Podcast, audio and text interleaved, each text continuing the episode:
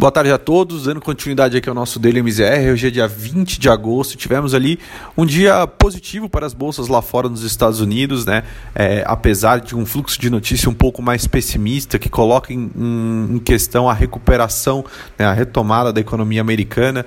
É, a, o desempenho visto hoje nas cinco maiores empresas, né? ali mais voltada para as ações de tecnologia, fez com que as bolsas registrassem ali fortes altas hoje.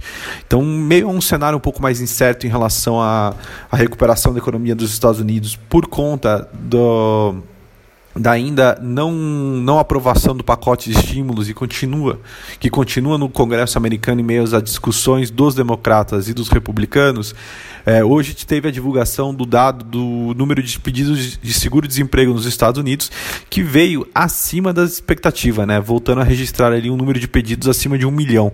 Então, que mostra ali realmente uma possível recuperação mais lenta. No entanto, nem mesmo esse fluxo de notícias mais negativos foi o suficiente ali para impedir as altas das bolsas, puxadas principalmente pelas cinco maiores empresas voltadas para a tecnologia. Então, quando a gente olha ali, Apple, Amazon, Microsoft, Alphabet e Facebook registraram consistentes ganhos que fizeram com que os índices fechassem no campo positivo. Inclusive o Dow Jones é, conseguiu ali é, aproveitar um pouco desse otimismo, fechou o dia em uma modesta alta de 0,17, né, enquanto o S&P avançou ali 0,32 e o Nasdaq né, registrou ali ganhos de 1,06, realmente mostrando ali uma retomada forte das empresas de tecnologia nos indicadores americanos.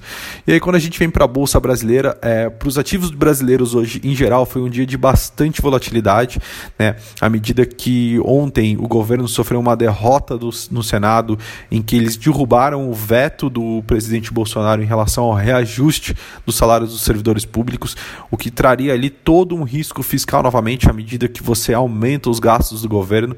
Né? Isso foi algo que ah, havia sido negociado lá atrás pelo governo, tanto com o Congresso quanto com o Senado.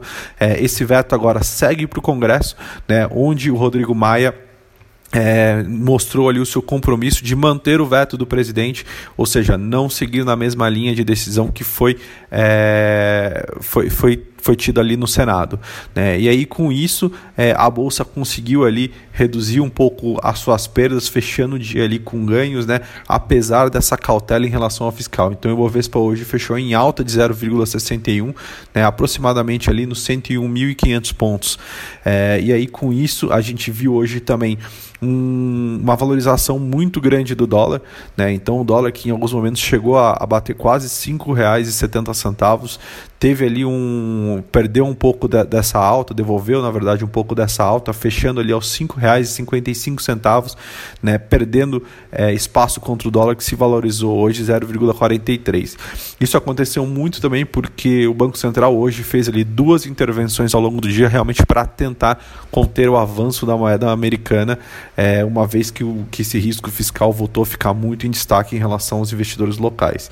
E aí apesar desse risco fiscal ter ficado muito no foco, é, as taxas de juros é, após a declaração do Maia devolveram também grande parte da alta que vinham é, anotando ao longo do dia, né, fechando ali em leve queda né, é, nos, nos, vértices um pouco mais longo da curva, à medida que hoje a curva ela não se comportou de uma maneira única, a gente teve uma abertura muito forte nos vértices mais curtos, né, então reduzindo ali um pouco na inclinação que a gente vem observando ao longo aí dos últimos dias.